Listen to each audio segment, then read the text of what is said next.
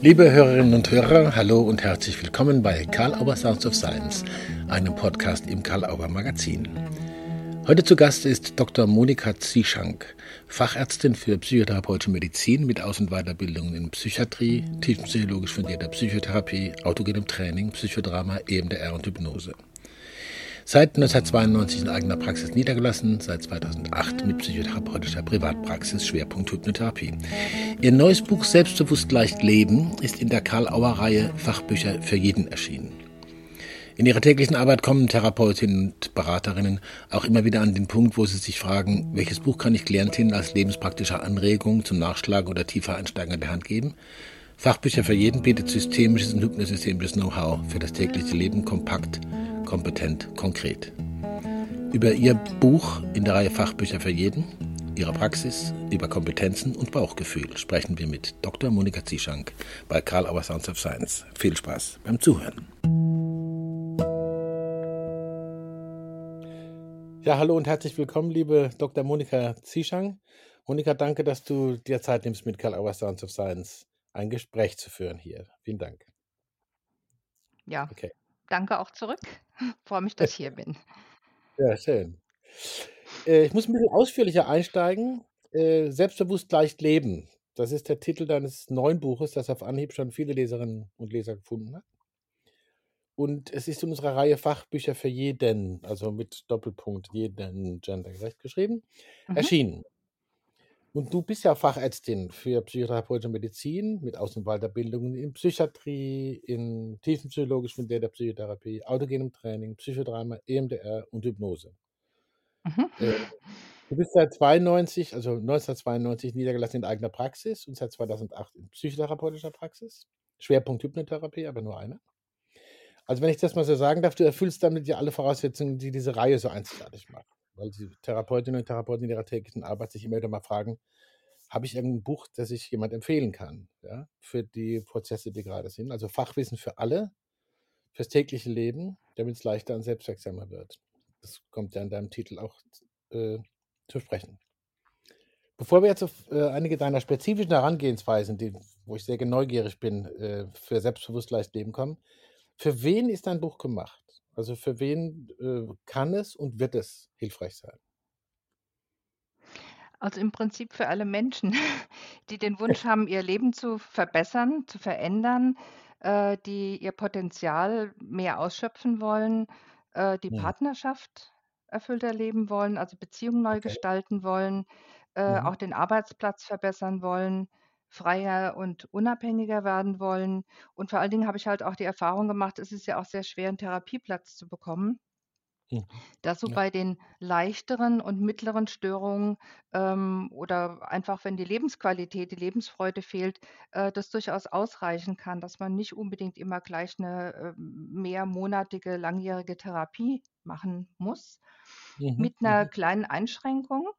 Ähm, Mhm. bei schweren psychischen Störungen oder auch bei Psychosen, also wahnhaften Erkrankungen, äh, würde Mhm. ich vorher doch noch mal mit dem Arzt sprechen. Mhm. Aber auch da könnte man, äh, in Teilen profitieren. Also, mit Tranceübungen würde ich dann erst mal etwas vorsichtig sein und nachfragen. Mhm. Aber zum Mhm. Beispiel alles, was die konstruktive Sprache anbelangt, Mhm. ähm, positive Netzwerke aktivieren, Ressourcen ausschöpfen, äh, das Mhm. könnte auch jemand mit 'ner schwereren Erkrankung machen. Okay. Das aber das ist ja beruhigend. eigentlich der Ja. ist ja eigentlich der kleine Teil der Patienten. Also, dass jemand mit 'ner sehr schweren psychischen Erkrankung kommt, die das ausschließt, das kommt quasi bei mir zumindest in der Praxis nicht vor. Mhm. Mhm. Okay. Okay, also es ist es ist 'n klassisches Fachbuch für jeden in diesem Sinn. Im Prinzip ja. Genau. Du, äh, setzt auf 2, wie das formuliert worden ist, ob von dir oder vom Ralf Holzhorn oder beiden, weiß ich nicht mehr genau, auf 2 wichtige Verbündete, ne? Mhm. Konstruktive Sprache und den Mhm. eigenen Körper. Hast es Mhm. auch schon kurz erwähnt.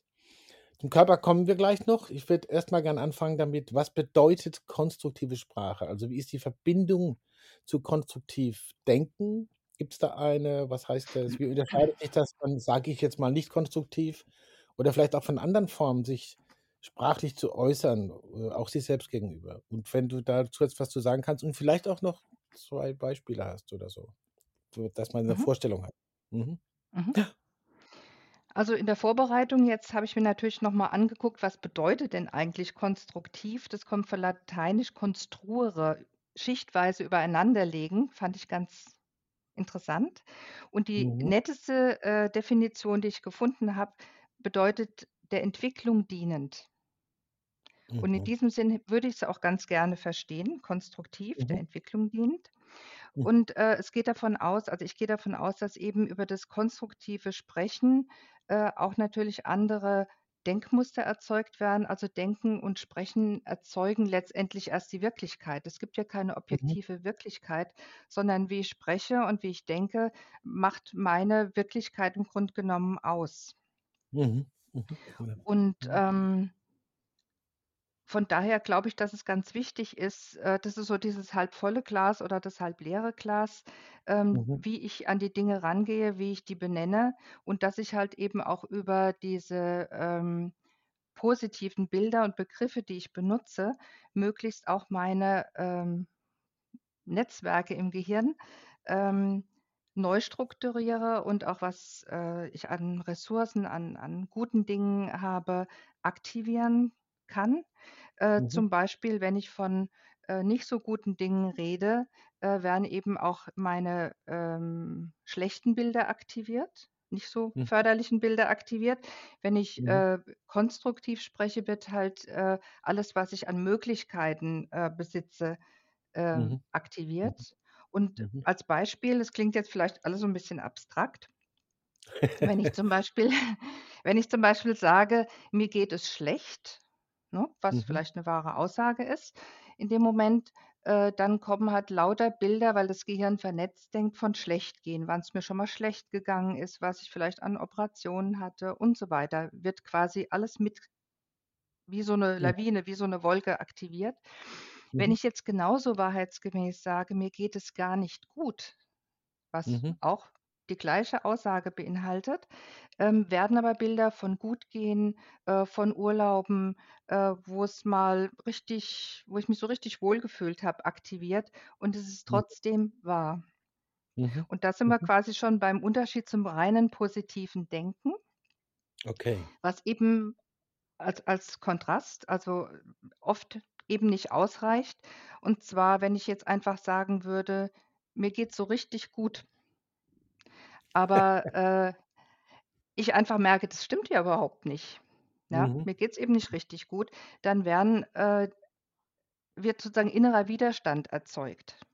Mhm. Also, wenn Mhm. ich sozusagen Dinge einfach nur, ähm, herbeirede oder mir wünsche, dann reicht es eben oft nicht so aus und im Gegenteil, ich erreiche oft sogar das Gegenteil. Wenn ich Mhm. aber versuche, übers konstruktive Sprechen mir geht's noch gar nicht gut zum Beispiel, ja, Mhm. ähm positive Bilder anzuregen und, äh, benutze dann quasi meine eigenen Bilder, wo es mir halt auch wirklich gut gegangen ist, wo es mir wo ich im Urlaub war und so weiter, dann gibt's keinen inneren Widerspruch, weil die Dinge, die ich sozusagen mit denen ich arbeite, alle wahr sind. Also, da Mhm. nickt der Kopf gewissermaßen das einfach ab und sagt: „Ja, Mhm. kann ich annehmen“, ne? Also, das so Mhm. als vielleicht Ja. wichtigster Unterschied noch mal zum sogenannten reinen positiven Denken. Mhm. Bin ich dir sehr dankbar, dass du dir noch mal, äh, klarmachst, da gibt's ja immer unterschiedliche, äh, Ansätze, die irgendwie unterwegs sind und dann irgendwelche Versprechen machen, wo man wirklich manchmal Zweifel hat und das vielleicht auch Klientinnen und Klienten in Schwierigkeiten bringt, ja, wenn wenn Ja, also, Widerstände der Mhm. Kopf ist ja sozusagen schlau und der sagt dann einfach: „Stimmt nicht, unwahr, Mhm. kann ich nicht annehmen.“ Und im Mhm. Gegenteil, es macht einen doch, äh, unter Umständen dann, äh, wenn's zum Beispiel, äh, um um, äh, traurig fühlen geht, es macht einem unter Umständen noch trauriger, wenn ich mir sozusagen einrede, ich bin ganz fröhlich, ja? Mhm. Ja, Also, ja. das wenn ich den Kontrast spüre und der Kopf nimmt halt eigentlich nur auch Sachen an, die wirklich wahr sind. Also, wenn ich mich v versuche wenn ich versuche zu tricksen, mich auszutricksen, äh, das funktioniert in der Regel eben einfach nicht. Und das ist schade und da erreiche ich eben oft das Gegenteil. Mhm. Vielen Dank dafür. Du hast vom Kopfnicken gesprochen. Das gibt mir sozusagen die Brücke zum Thema Körper. Da gehört ja immerhin dazu, zumin ja? Ähm, also, kommen wir mal zum Thema Körper. Ich wollte Ähm gern noch eins anhängen, wenn ich Na gerne, darf? natürlich. Aber ja, Ja? klar. Und Gerne, zwar ja. einfach so über die Macht des Wortes. Also, ähm, ich wollte einfach noch 'n kleines Gedicht von Eichendorff zitieren, weil ich das einfach so Oh, schön ja. finde. Ja? Ja, super. Mhm, Äh, ist auch im Buch drin. Ähm: Mhm. „Schläft ein Lied in allen Dingen, die da träumen fort und fort, und die Welt hebt an zu singen, triffst du nur das Zauberwort.“ Ja. Und Ja. das darum geht's, das Zauberwort zu finden. Für Mhm. sich und auch eventuell eben für den Klienten, Patienten. Das nur so als Danke. kleiner Ausflug am Ja. Rande, ja. Ja, da danke ich dir sehr dafür auch, dass solche, äh, Teile im Buch sind, das auch noch mal klarzumachen, weil das einfach das Buch so zugänglich macht und so Mhm. so, äh, wirklich begehbar, ja? So, das Mhm. finde ich halt Trotzdem zum Thema Körper, wenn Gut. wenn wenn's okay für dich? Ja. Ja. Also, ich habe mich nur gefragt, was denkst du und da ist ja im Buch natürlich auch einiges drin dazu, äh, was ist was ist zuallererst wichtig, um den eigenen Körper überhaupt zu kontakten? Ja? Mhm. Also, woran merkt man da irgendwie was? Und dann, wie kann man da irgendwie in Selbstwirksamkeit kommen? Klar, man kann in dem Buch alles Mögliche dazu nachlesen. Es geht ja nur jetzt um 'ne Idee. Mhm. Äh, und vielleicht auch so 1, 2 Beispiele, wo man das bissel bissel illustriert hat daran. Okay. Mhm. Mhm. Also, erst mal, äh, ist es geht's ja darum, den Körper überhaupt mal wahrzunehmen, weil das ist meistens, äh, etwas, was die Patienten eben grade nicht machen. Also, grade wenn der nicht so richtig funktioniert, dann versucht man den Mhm. ganz gerne auch mal zu ignorieren und, äh, das funktioniert aber meistens nicht, weil der Körper sich nicht ignorieren lässt. Äh, also, Mhm. vielleicht einfach mal in so 'ner leichten Tranceübung, Entspannung, die auch im Buch erklärt wird, einfach erst mal wahrnehmen, was überhaupt grade im Moment da ist. Weil Erleben geschieht auch einfach immer nur jetzt im Augenblick. Also, einfach mal Mhm. gucken, ne? Mhm. Äh, Mhm. wenn Körperbotschaften kommen, auch wenn die vielleicht nicht unbedingt immer genauso sind, wie ich's mir wünsche, die erst mal Mhm. als wertvolle Hinweise auch akzeptieren. Mhm. Mhm. Dann, äh, gibt es natürlich so 'n paar Sachen, die man machen kann, um einfach auch so bisschen, ähm, im Körper zu sein. Zum Beispiel sitze ich hier am Schreibtisch barfuß und habe die Füße auf'm Boden. Also, ich nehme Mhm. sozusagen bewusst auch mit dem Körper Kontakt mit der Umgebung auf. Okay. Mhm. Ähm Gibt noch vieles mehr. Also, was ich auch ganz wichtig finde, ist, dass mir eben den Fokus den haben 95 %, sage ich mal, der Menschen außen, äh, was denken die anderen über mich und so weiter, nach innen richten. Was brauche Mhm. ich? Wie geht's mir grade? Wie geht's meinem Körper? Und wenn's dem Mhm. nicht so gut geht, was kann ich vielleicht für den machen? Mhm. Zum Mhm. Beispiel, wenn's, äh, sagen wir mal Beispiel Migräne, äh, es geht um, äh, Symptomreduktion. Ich ärgere mich vielleicht sogar über meinen Körper, dass ich mich ins Bett legen muss und Ruhe halten muss. Ähm, Mhm. dann kann ich mit dem Körper aber unter Umständen 'n Vertrag schließen und sagen, ähm: „Ich übernehme wieder die Verantwortung für mich, dass ich vielleicht 'n bisschen weniger arbeite, dass ich mir mehr Schonung einräume und Mhm. dann kannst du sozusagen dich wieder auf dein eigenes, äh, Terrain zurückziehen, nämlich mein funktionierender Körper sein. Und ich sorge ich übernehme wieder die Verantwortung dafür, ich sorge für unsere gemeinsame Entspannung.“ Ja, das kann Okay. ich aber nur machen das finde ich sehr, sehr interessant. Mhm. Ja, kann ich aber nur Ja. machen, wenn ich dem auch zuhöre. Wenn ich natürlich Mhm. sage: „Der blöde Kopf, der“ ne, dann, äh, funktioniert es nicht. Also, der Körper meint es eigentlich immer gut. Und Mhm. selbst wenn er Symptome schickt, sage ich jetzt mal, meint er's eigentlich gut mit mir. Hm. Hm. Ich habe im Mhm. Buch auch paar Sachen beschrieben, die ich ganz gern noch anreißen würde. Es gibt Sehr die gerne. Möglichkeit, ähm, zum Mhm. Beispiel weiß man ja auch, dass erwachsene und alte Menschen kaum noch berührt werden, äh, dass man eben selber auch Kontakt aufnimmt mit dem Körper, zum Beispiel mit 'ner ganz einfachen Übung, indem man zum Beispiel als Rechtshänder mit der rechten Hand unter die linke Achsel geht und einfach mal mit der linken Hand so über den Körper streicht streichelt oder auch, wenn man's mal 'n bisschen kräftiger braucht, knetet oder drückt, um den Körper überhaupt erst mal wieder zu spüren. Da ist er. Mhm. Ja? Äh, Mhm. die Haltung ist ganz wichtig, dass ich mich groß mache, dass ich, äh, aufrecht in den Raum gucke, vielleicht sogar noch lächle, ähm, bewusst atme. Ist Mhm. eigentlich immer so, auch bei allen anderen Entspannungstechniken so, dass, äh, ja, der Hm. Zugang zum Körper, weil ich das ja eben auch bewusst machen kann, den Herzschlag verlangsamen, ist bissel schwieriger. Mhm. Ähm Das sind so die Sachen, die ich einfach wieder machen kann, um mich halt erst mal überhaupt wahrzunehmen. Ideal wäre natürlich, wenn man jeden Tag so 5 bis 10 Minuten einräumen würde für so 'ne leichte Trance oder auch 'n, ähm ja, so so 'ne kleine Körperübung, 'ne kleine Entspannung, um einfach insgesamt das Stresslevel zu senken und, äh, die Latte bis Symptome kommen, äh, möglichst hochzulegen. Also, indem ich jeden Tag was mache, senke ich meine Stresshormone, tue ich was Gutes für meinen Körper.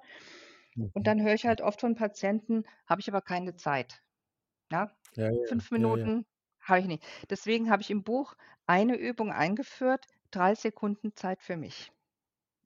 Wo ich dann wo ich dann im Ernst frage: „Haben Sie 3 Sekunden?“ Ne? Also, da da hat mir bisher noch keiner nein gesagt. Und, äh, da Mhm. geht's einfach drum, 3 Sekunden mal Augen schließen, ganz bewusst atmen und bei sich sein und dann mal so 'n bisschen dehnen, strecken und wieder da. 3 Sekunden. Macht 'n Hm. Unterschied. Weiß man zum Beispiel von Burnout-Patienten, dass es oft wichtiger ist oder hilfreicher ist als 'ne lange Therapie oder Medikamente, wenn die dieses rasende Hamsterrad immer mal so kurz unterbrechen können. Mhm. Hm. Ja, mal aus'm Fenster gucken, 'ne kleine Atemübung machen und so weiter. Aber du willst was sagen? Ne, ne, ich bin ich Ne? bin ganz Ohr sozusagen. Bist Ich ganz ich Ohr? will ganz viel noch fragen, aber ich ich bin insofern ganz Ohr, weil das genau, äh, die Hoffnung war, dass da so wirklich kleine Ideen kommen, wie die Alltäglichkeit ist und vor allen Dingen, dass du drauf eingegangen bist, wie häufig die Reaktion ist. Nette Idee, Frau Zieshan oder wer auch immer und keine Ja, Zeit, ne? Das aber ja keine wirklich Zeit, genau. netter netter Spielzug, das so einzuführen, ja. Ich konnte nicht üben, weil ja. Genau, Und, genau. äh, also, ich glaube auch, dass jeder Mensch 5 bis 10 Minuten Zeit hat. Ähm, Mhm. und wenn man's eben 'ne ganze Weile macht und merkt, wie gut es tut und dass man eben in 'ne insgesamt ruhigere Grundhaltung kommt, weniger Stresshormone hat, äh, stabiler ist, dann wird es irgendwann auch zu 'ner Selbstverständlichkeit oder zum Mhm. Wunsch. Also, nicht ich muss üben, sondern ich will, möchte, kann üben. Mhm. Und, ähm Mhm. Integriert sich. Also, für für Starter, für Leute, die damit beginnen, sage ich immer: „Hängen Sie's an was dran, was Sie immer machen“, zum Beispiel Zähneputzen. Ja, niemand Mhm. vergisst in der Regel das Zähneputzen. Wenn Sie, Mhm. äh, äh, Zähne putzen, koppeln Sie das mit Ihrer 5 Minuten Entspannungsübung. Erst wird die Übung gemacht und dann sozusagen Zähne geputzt. Äh, Mhm. irgendwas oder wo es bei Ihnen am Tagesablauf günstig ist, äh, koppeln Sie das da rein. Äh, mit der. Zeit wird's dann eben selbstverständlich oder 'n Selbstläufer. Was Mhm. ich auch viel mache, kann man auch mit'm Buch machen, äh, mache ich auch mit 'n Patienten. Ich nehme die Sachen alle auf. Und für Okay. Leute, die so ganz viel beschäftigt sind, die können das ja einfach mal, äh, in der Straßenbahn hören oder beim Einschlafen, nur nicht beim Autofahren, um halt nicht irgendwie so wegzudriften, ja? Ja, das mhm. wäre gefährlich, ne? Mhm. Aber dass man einfach die Sachen aufnimmt und, äh, es ist auch sehr schön, wenn man mit der Zeit so 'ne kleine Bibliothek an Übungen hat, dass man eben Mhm. weiß: „Wenn ich zum Zahnarzt gehe, mache ich diese Übung. Wenn ich mich einfach entspannen will, mache ich diese Übung.“ Also, ich mache so 'n kleinen Werkzeugkasten eigentlich immer für Mhm. jeden zurecht, ganz individuell, kann man dann aber auch selber machen. Also, Ja das ist klar. jetzt nicht so Mhm. schwierig. Sich aufnehmen, äh, auf 'ner Flugreise oder wie auch immer hören. Also, da Mhm. gibt's viele Möglichkeiten. Vielen. Dank. Sehr, sehr in inspirierend, was man da auch kriegt, ja. Äh, ich würde gern mal kurz sozusagen, äh, noch mal switchen auf den, in Anführungsstrichen, professionellen Kontext. Nicht ganz allein, aber Mhm. Fachbücher für jeden und auch bei deiner Expertise ist es da drin. Wenn man das Mhm. jetzt, was da sagst und was das auch was da angeboten wird, was du ja auch in deiner professionellen Praxis machst, aber mit dem Angebot jetzt direkt, das zu übernehmen. Wenn man das jetzt in seinen eigenen, sage ich jetzt mal, ärztlichen oder therapeutischen Betrieb übernehmen will oder in die Mhm. das dann einflechten kann, jenseits der Mhm. Buchempfehlung vermutlich. Was meinst du, braucht's dafür an Kompetenzen oder was braucht's vielleicht auch irgendwie organisatorisch in der Aus und Weiterbildung, dass man wirklich sagen kann: „Jetzt habe ich das verstanden, jetzt kann ich's umsetzen?“ Ja. Also, zuerst mal finde ich das Wichtigste für Therapeuten, dass sie dafür sorgen, dass sie sich selber wohlfühlen können, weil Okay. sonst kann man eben auch nix weitergeben. Also, bei mir Mhm. heißt es ganz konkret, äh, hier sieht es aus wie im Dschungel, hier stehen lauter Pflanzen, sieht eher aus wie in der Gärtnerei als wie in der Praxis. Es hängen Bilder vom Tauchen an der Wand, vom ganz Mhm. großen Walhai und so weiter. Also alles so Dinge, äh, wo ich mich super wohl gefühlt habe. Und das heißt, ich habe so mein eigenes Wohlfühlbüro, ähm, was Mhm. natürlich dann erst mal für mich 'ne Grundvoraussetzung ist, ich fühle mich gesettelt und gut, ja? Bei Mhm. jemand anderem ist es vielleicht was anderes, ne? Aber ich sorge halt dafür, ähm, mit Bildern, Pflanzen, dass ich mich wohlfühlen kann.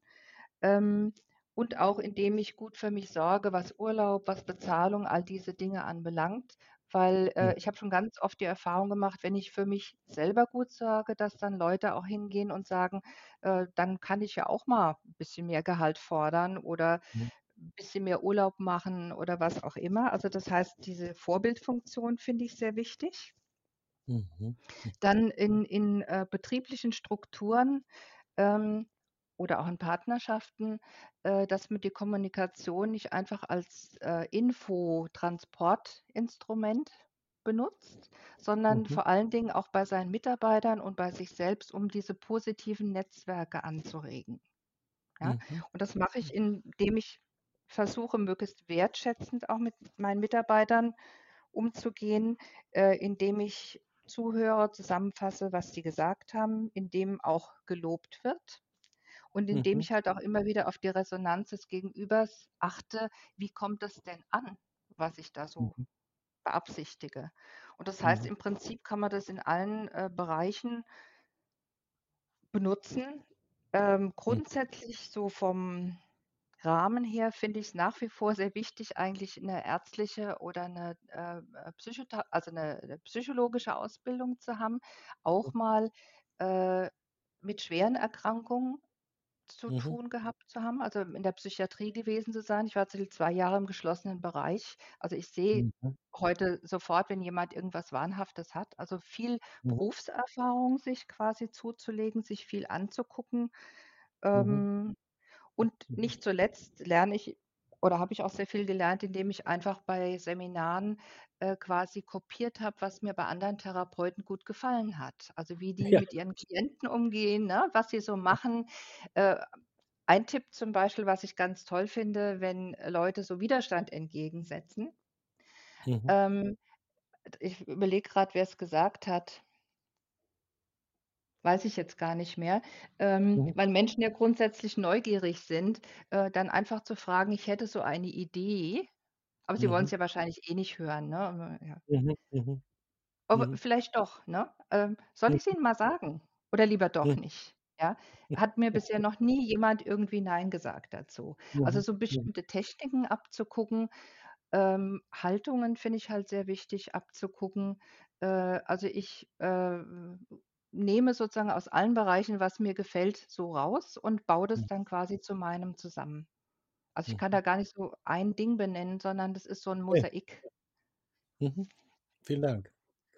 Um das noch zu komplettieren, du hast von deinem Raum gesprochen. Bei mir steht in der Küche, in der ich oft gerne arbeite, auch lesend und schreibend, äh, Robert Musil und Fritz B. Simons Farm Reloaded neben den Kochtöpfen, den offensichtbaren. Das Okay. ist auch 'ne schöne Ausstattung für mich.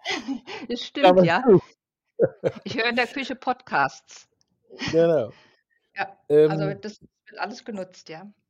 Genau.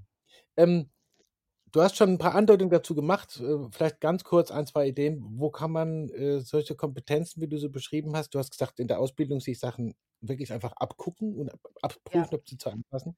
Wo kann man das irgendwie doch, äh, irgendwie organisiert lernen? Also, zum Beispiel die hypnotherapeutischen Kompetenzen und die und andere, die du vielleicht gesagt hast? Mhm. Wo kann man das lernen?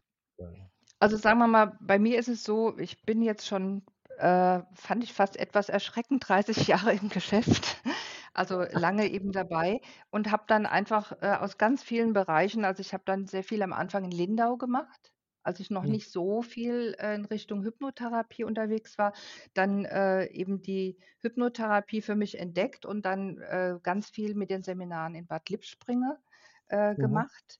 Ähm, habe beim, äh, Milton-Erickson-Institut in Heidelberg wenn man da mal auch 'n Platz bekommt, ist immer recht schwierig, ähm, mir halt alles das angeguckt, was mir Spaß Mhm. macht. Ähm, habe ganz viel, äh also, wen ich da rausgreifen wollte von Haltung und, äh, Arbeit mit Patienten beim Wolte-Made-Hartmann, also, bin ich jedes Mal begeistert, wenn ich da war, gelernt. Mhm. Ähm Mhm. Und vor allen Dingen eben, äh, wie machen die das mit Patienten? Also, Demonstrationen finde ich immer ganz toll. Also, da Hm. kann ich ganz viel draus lernen. Ähm, Mhm. der Schwerpunkt, würde ich sagen, ist bei mir oder wo ich am meisten, äh, profitieren konnte, ist eigentlich die hypnotherapeutische Ausbildung, die quasi Mhm. auf dem Fundament der Tiefenpsychologie ruht, wenn man's mal so Mhm. nennen Mhm. darf, ne? Ähm, Mhm. also, Mhm.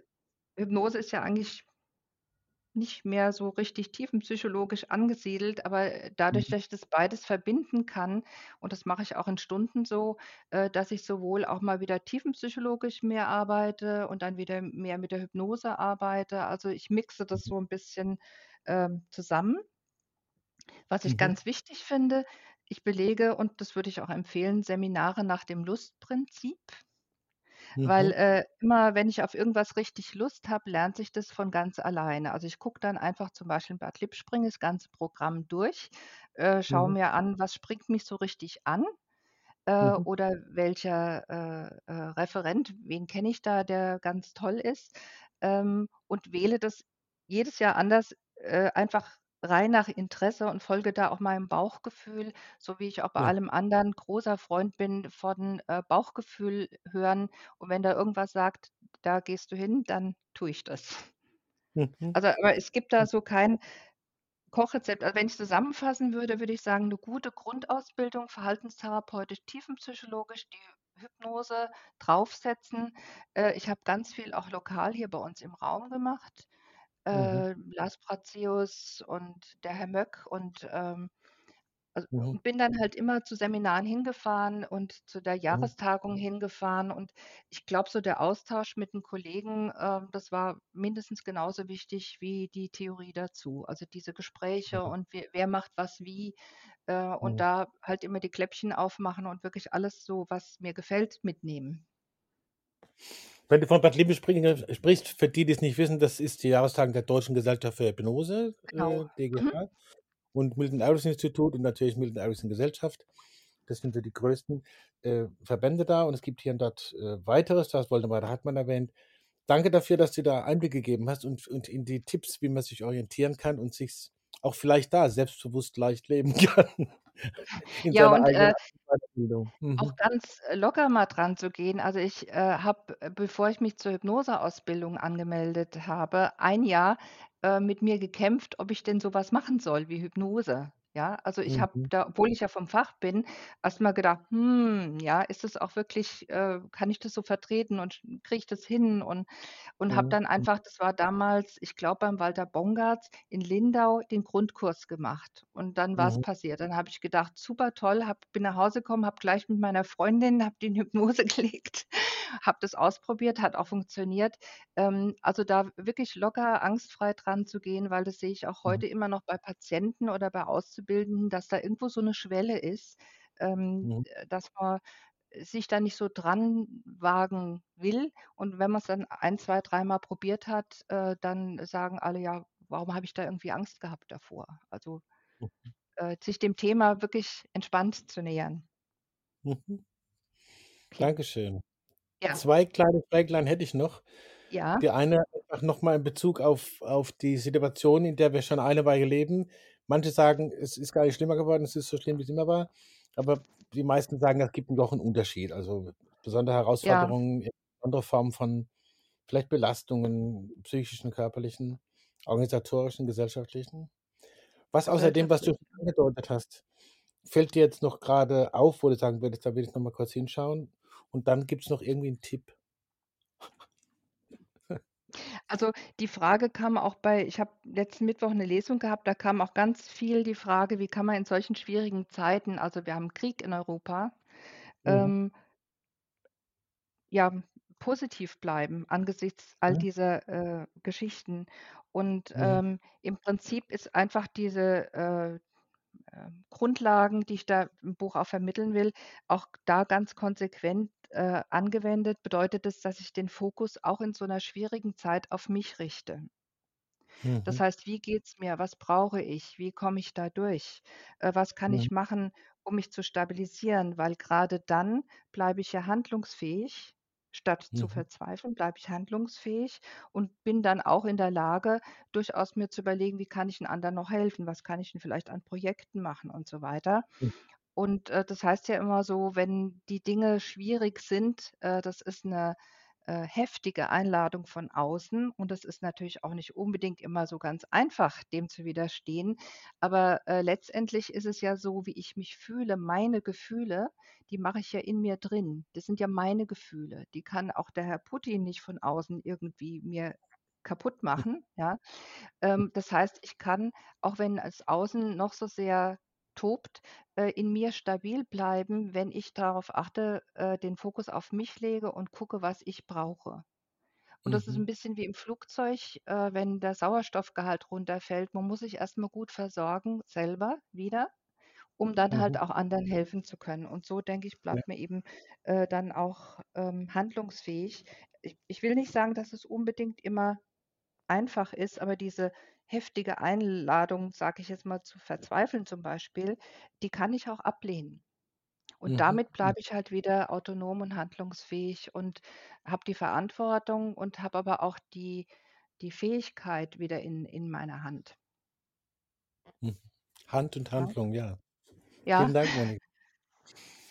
Die klassische also, ich könnte jetzt noch stundenlang mit dir reden, aber die die die Zeit Okay. ist rum, aber die klassische Karl Auer Sounds of Science Frage auch an dich. Äh, man bereitet sich da 'n bisschen vor auf so 'n Interview und denkt: „Och, das das wird thematisiert.“ War irgendwas dabei, wo du gesagt hättest oder ist da was, wo du gesagt hättest: „Das kam jetzt gar nicht vor?“ Oder es ist dir während des Gesprächs eingefallen, liegt jetzt links und du würdest das gern noch bringen? Also, kannst dir da selber noch 'ne Frage vorlegen, Mhm. noch was kurz thematisieren und wenn du Lust hast, auch noch 'n Statement abgeben. Sowohl als auch.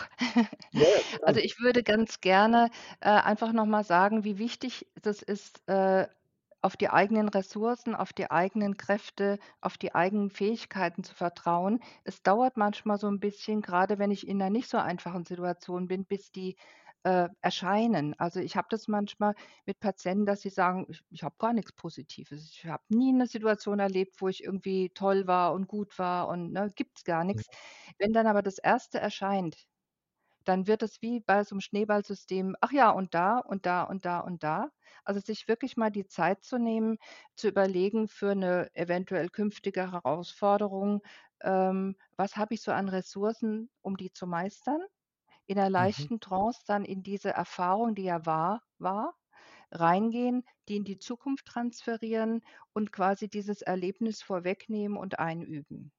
Und das Mhm. eben mit den eigenen vorhandenen Ressourcen, die können von Geburt bis heute sein. Also, dass da jemand gar nix hat, das glaube ich nicht, ja? Also, bisher haben wir immer noch irgendwie was gefunden. Mhm. Ähm, das finde ich ganz wichtig, äh, dieses Vertrauen auf, dass das, was ich brauche, eigentlich alles schon in mir vorhanden ist. Hm. Ja? Und dass ich mir da durchaus die Zeit nehmen kann, äh, da mal zu gucken: „Was brauche ich für diese spezielle Situation?“ Die sollte natürlich, die ich meistern will, möglichst gut darauf zugeschnitten sein und auch möglichst positiv belegt sein. Hm. Wie man das dann genau macht, wie gesagt, das kann man dann noch mal nachlesen. Genau. Das zur Ergänzung zum Mhm. Statement. Da habe ich mir noch lange Gedanken gemacht. Im Buch ist ja auch 'n Vorwort aus'm Momo von Beppo Straßenkehrer. Mhm, Ähm, genau. ich habe aber noch mal weiter überlegt, ähm, generell ist ja auch so in Kinderbüchern sind so die wichtigen philosophischen Themen alle eigentlich abgehandelt. Also, kann ich auch nur Mhm. sehr empfehlen, Kinderbücher zu lesen, mache ich auch sehr Mhm. gerne. Puder-Bär zum Beispiel, Mhm. nicht lachen, ist 'n Mhm. ganz nein, hochphilosophisches Werk, ja. Aber, ähm, ich hatte dir ja schon gesagt, ich schicke mal mein Unbewusstes auf die Reise, ob's noch was findet Mhm. ähm, Mhm. ohne dass ich drüber nachdenke. Und dann ist mir noch was eingefallen, äh, was mir so im Hinterkopf bekannt war, und zwar ein Zitat von Mahatma Gandhi. Und das wollte ich gerne als Schlusswort bringen. Aber gerne, fasst ja. fasst quasi die Grundgedanken meines Buches in einem Satz zusammen. Das fand ich toll. Mhm. Mhm. „Sei du selbst die Veränderung, die du dir wünschst für diese Welt.“ Dem Schlusswort sollten wir jetzt keine Kraft mehr rauben, sondern so so wirken lassen, wie du's gesagt hast. Genau. Vielen Dank, Monika, Ja. dass du dir Zeit genommen hast. Hat war mir ein großes Vergnügen. Und ich bin sicher, wir begegnen uns wieder spätestens in Bad Lippspringe sowieso. Und viele Menschen werden dir vorher begegnen. Und, äh, die, glaube ich, haben's gut. Danke für das Buch, auch im Namen des Verlages und bis bald. Mhm, danke. Monika Zishang bei Karl Auer Sounds of Science. Herzlichen Dank. Karl Auer Sounds of Science gibt es unter anderem bei Apple Podcasts, Spotify, Soundcloud, Amazon Music, einfach überall, wo es Podcasts gibt. Hinterlasst uns jetzt eine 5-Sterne-Bewertung, schreibt eine Rezension, wir freuen uns über das Feedback. Und wir möchten gerne noch hinweisen auf die weiteren Podcasts im Karl Auer Magazin wie immer. Die Autobahn-Universität, die Vorlesungen und Vorträge bietet echte Hits der 1990er Jahre aus der systemischen Szene und darüber hinaus. Herbert Grassmann in der Podcast-Reihe ist sich sicher sein. Ute Clement und Antje Tschira machen den Wahrnehmungspodcast Frauen führen besser. Fritz Simon gibt Einblicke in sein Werk Formen Reloaded im gleichnamigen Podcast. Dies und vieles andere regelmäßig im Karl-Auer Magazin auf www.karl-auer.de. Danke für die Aufmerksamkeit. Bis zum nächsten Mal bei Karl Auer Sounds of Science.